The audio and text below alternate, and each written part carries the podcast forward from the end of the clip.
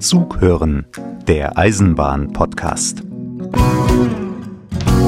Das war eine ziemlich schwere Geburt. Aber schließlich hat es dann doch noch geklappt. Die deutschlandweite Fahrkarte für den Nahverkehr kommt. Das ist zwar schön, weil dann jeder für 49 Euro einen ganzen Monat lang Zug und Bus fahren kann. Größter Vorteil aus meiner Sicht, man muss nicht immer eine neue Fahrkarte kaufen. Das war manchmal ein bisschen umständlich, vor allem wenn man in einer Gegend unterwegs war, wo man sich vielleicht nicht so gut auskennt mit den Fahrkartenautomaten oder dem Tarifsystem.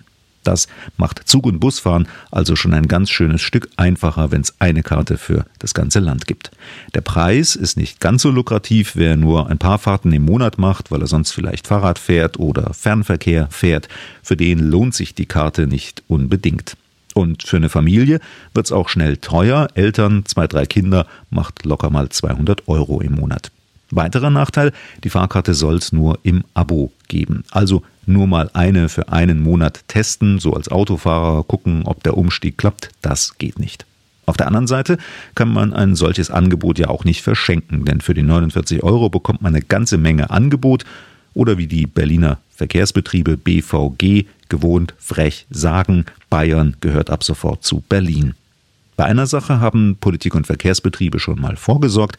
Das Ding heißt nicht mehr 49 Euro Karte, 9 Euro Ticket schon gar nicht, sondern es trägt den schönen denglischen Namen Deutschland Ticket. Das hat den Vorteil, dass nicht bei jeder Preiserhöhung der Name geändert werden muss, wie bei 49 Euro Karte. Und die Preiserhöhung, die wird jedes Jahr pünktlich kommen, was man von den Zügen ja nicht immer sagen kann. Aber dazu später mehr. Jetzt erstmal herzlich willkommen zum Zughören Eisenbahn Podcast. Markus Wetterauer ist mein Name und ich begrüße Sie herzlich dazu.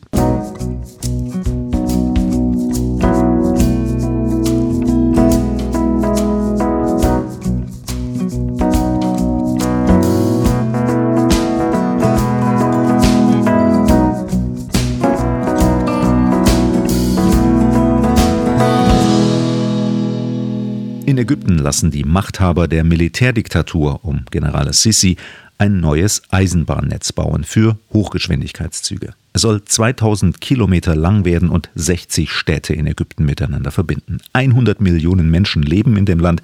90 Prozent der Bevölkerung soll damit Zugang zu schnellen Zügen bekommen. Ziel ist, dass es weniger Autofahrten gibt und weniger Busverkehr. Also das Ganze soll CO2 sparen.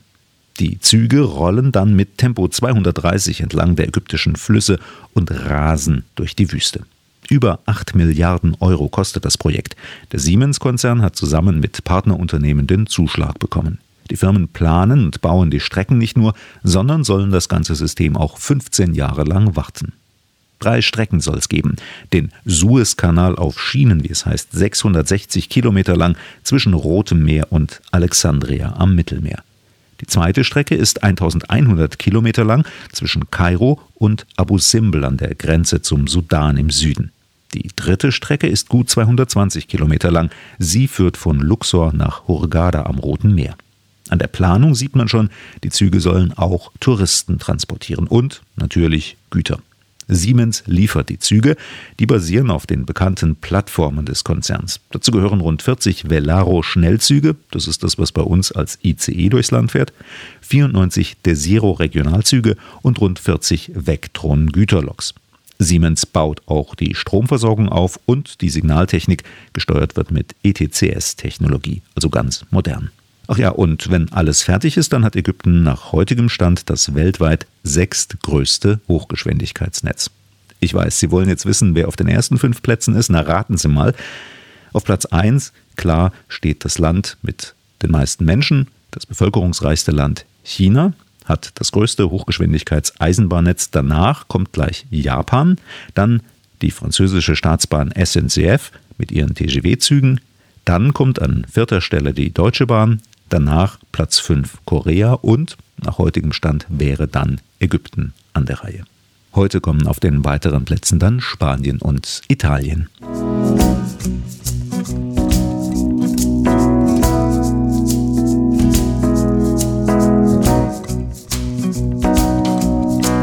Bahnbuch.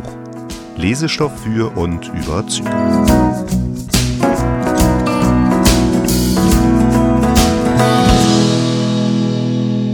Jetzt geht es um einen Zug, von dem Sie ganz bestimmt schon mal was gehört haben. Es geht um den Orient Express. 140 Jahre ist es jetzt her, dass er zum ersten Mal gefahren ist. 1883 war das. Von Paris über München und Wien bis nach Konstantinopel ins heutige Istanbul in der Türkei. Vom Okzident in den Orient, quer durch Europa. 3400 Kilometer rund war die Strecke lang. Die Idee zu dem Zug hatte ein junger Belgier, Georges Nagelmackers. Wie er darauf kam, schildert Gerhard Rekel in seinem Buch Monsieur Orient Express. Eigentlich ist das ein Sachbuch, aber es ist so spannend geschrieben, dass man es nicht mehr aus der Hand legen möchte.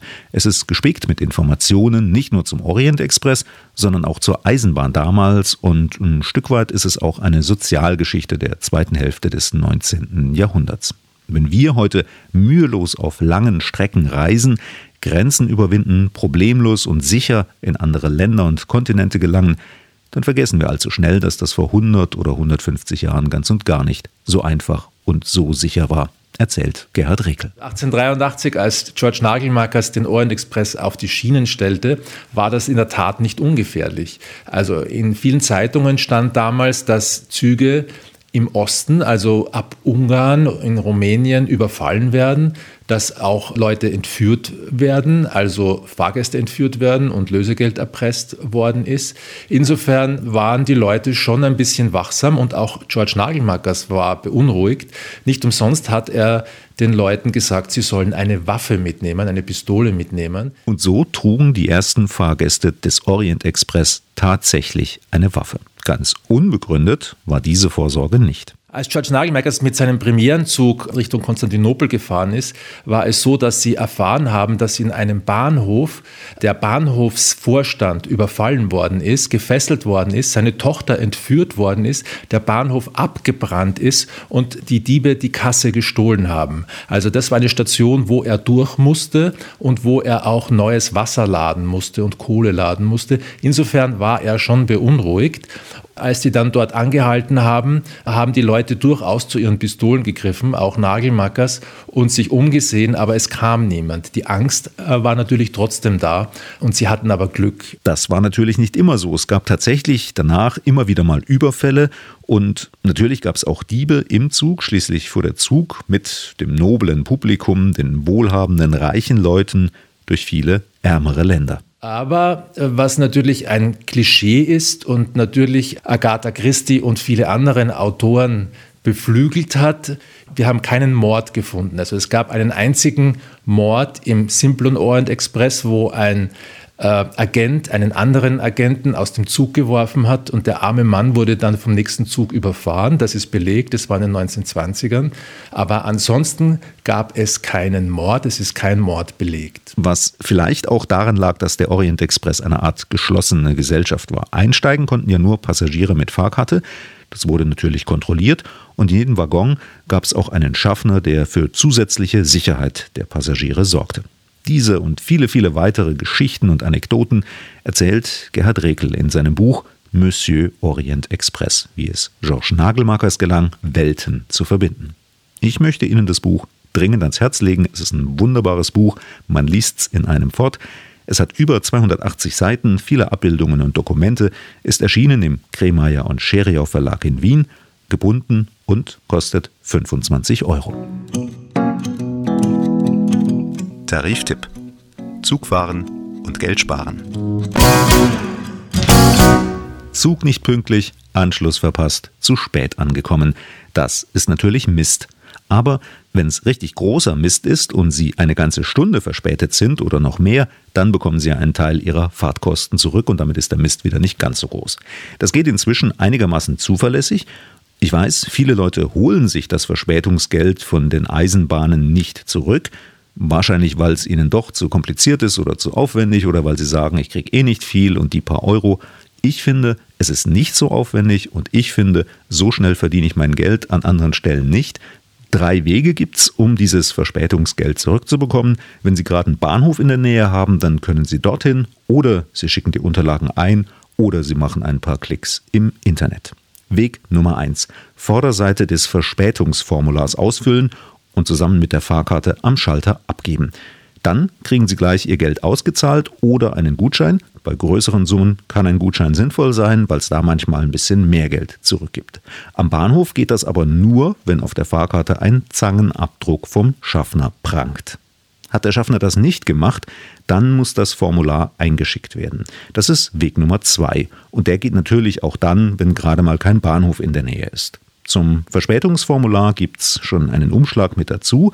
Beim Einschicken muss man auch die Rückseite des Formulars ausfüllen mit dem Absender und wenn man Geld will und keinen Gutschein, dann muss man auch noch die Kontonummer angeben.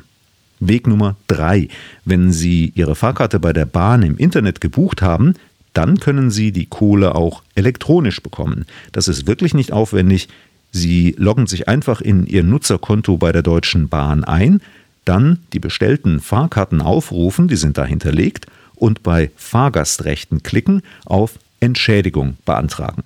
Da erscheint dann Ihre gebuchte Verbindung.